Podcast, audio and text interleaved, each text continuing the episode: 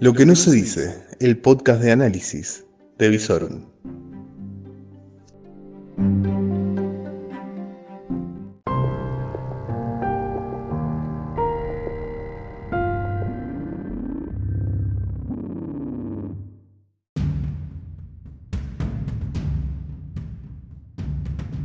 Reflexiones de una noche agitada, lo que necesitas saber al final de la jornada.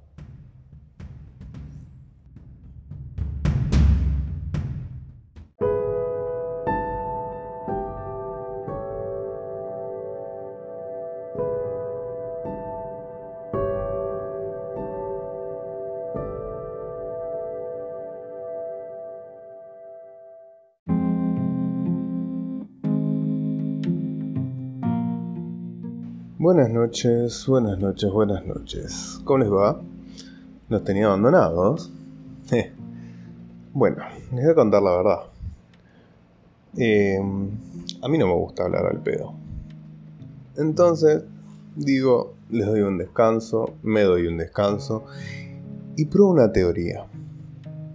Fueron pasando los días, yo seguía leyendo los medios, seguía Twitter, Facebook, Instagram. Vamos siguiendo cuentas oficiales.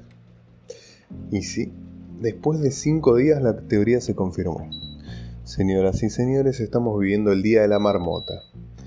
Pero como en versión de tragedia lo estamos viviendo. Sí, porque nada se repite igual.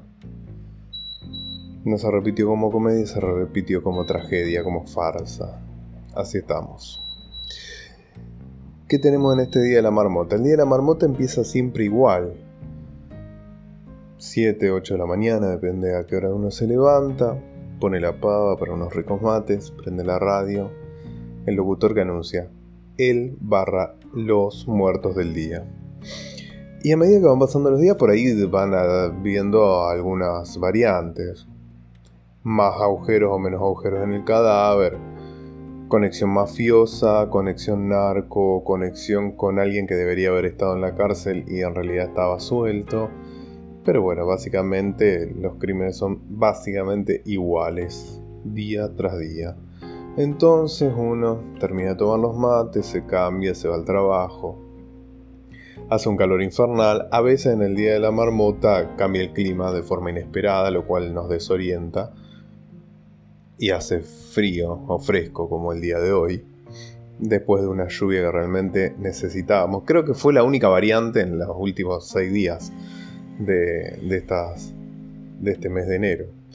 Llovió, refrescó y el día de la marmota siguió más o menos igual, seguimos, fuimos en nuestros vehículos, los que teníamos vehículos, si no, te tomaste colectivo, bajaste, fuiste a laburar, volviste, prendiste la radio 5 de la tarde, tomaste un café en el bar o tal vez te encontraste con, tu pareja, tu señora en la casa, prendieron la radio, escucharon las noticias y era Alberto, de nuevo, todos los días está Alberto. Alberto que te anuncia que en el bolsillo izquierdo te pone un peso y en el derecho te va a sacar dos. Un peso te lo saca hoy, 50 centavos dentro de dos meses y otros 50 centavos dentro de 3 meses. ¿Por qué? Porque claro, parece, parece que Alberto te está llenando la heladera, pero si vos te fijas detrás, detrás de la heladera está apareciendo el aumento de los impuestos provinciales, el inmobiliario, la patente.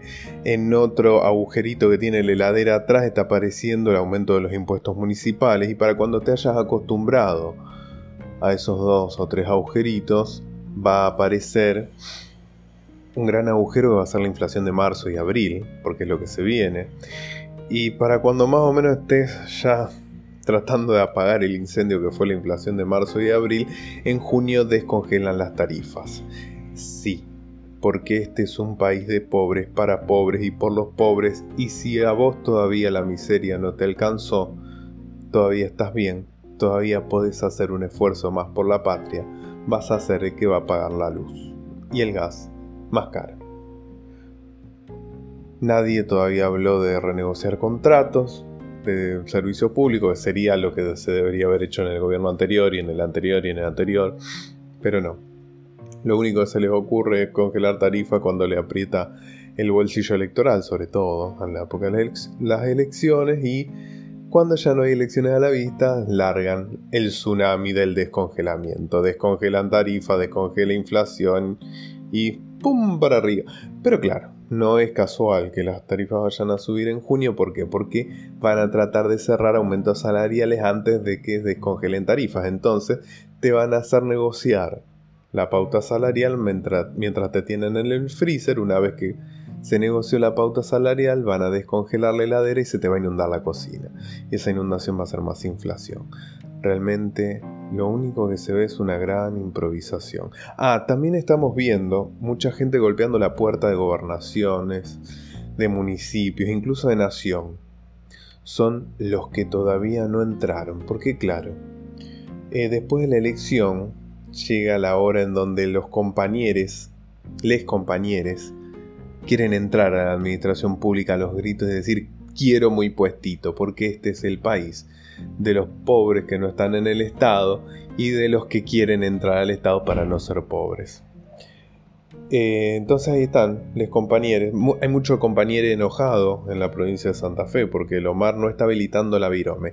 Hasta que no le firmen la ley de necesidad, no piensa ni siquiera decirle hola a la madre.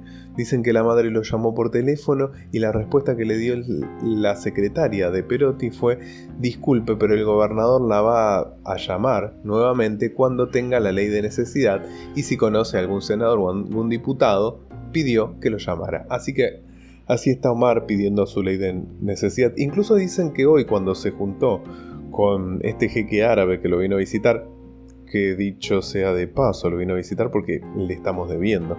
Y según dicen las malas lenguas le pidió más plata. También le preguntó si no conocía algún diputado o senador de la provincia y que le pidiera que votara la ley de necesidad. Está un poco monotemático. Así como monotemático están los medios con la cuestión de la inseguridad no es que no tengan otra cosa que hablar. Lamentablemente es un incendio que parece el incendio de Australia, que no se apaga, no se apaga y cada vez es más grande. Sain sigue con declaraciones incendiarias, es decir, tira nafta al fuego mediático y tampoco muestra un plan integral de acción. Porque, a ver, ya empezaron las voces que piden la renuncia del ministro. ¿Para qué?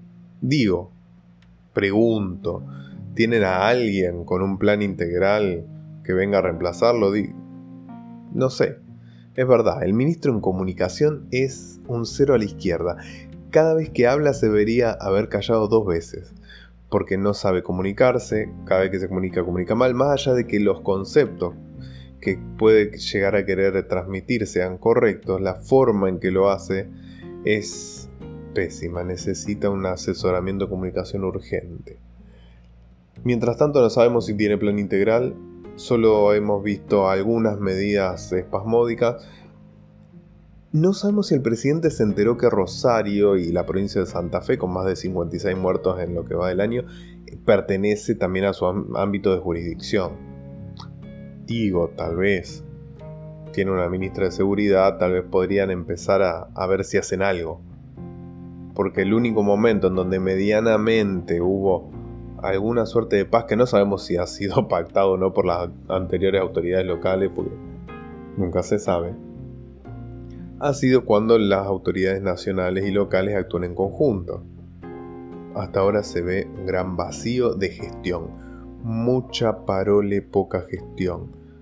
Escandalizados los concejales ayer se juntaron con el intendente como para hacer qué hacen y ver qué pueden llegar a reclamar me parece que está haciendo falta algún dirigente con los pantalones largos que diga lo que hay que decir y que diga que por favor se necesita un plan integral de seguridad en la nación, porque no es algo que se vaya a solucionar solamente con los ministros locales ni las policías locales.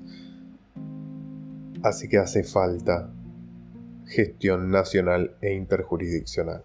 Bueno, ya vimos lo que fue el papelón del Consejo de Seguridad en Tucumán. Y para finalizar, Vieron que los abandoné, pero ahí estoy con todo. Para finalizar, quiero hacer un llamado a la coherencia. A los colegas. No, no, no soy periodista, soy un mero analista de la realidad. A los periodistas que están desgarrándose las vestiduras por la imagen del monumento para el próximo aniversario del 20 de junio, 200 años, desde el paso a la inmortalidad, eufemismo para decir muerte, del general Belgrano, creador de la bandera, se desgarran las ventiduras porque el monumento no va a estar refaccionado. A ver, amigos periodistas, prendan el GPS porque están desubicados. Esto de pronto me hace acordar al gordo casero, cuando dijo se está prendiendo fuego la cocina y están pidiendo flan. Gente, Pedir que se arregle el monumento en el medio de la miseria que estamos viviendo es pedir flan en el medio del incendio. Si la ciudad no tiene dirigencia a la altura, se nota. Y se notan, por ejemplo, en esta fecha. Querían tener el monumento en condiciones para los 200 años, es algo que tenés que pensar dos, cuatro años antes.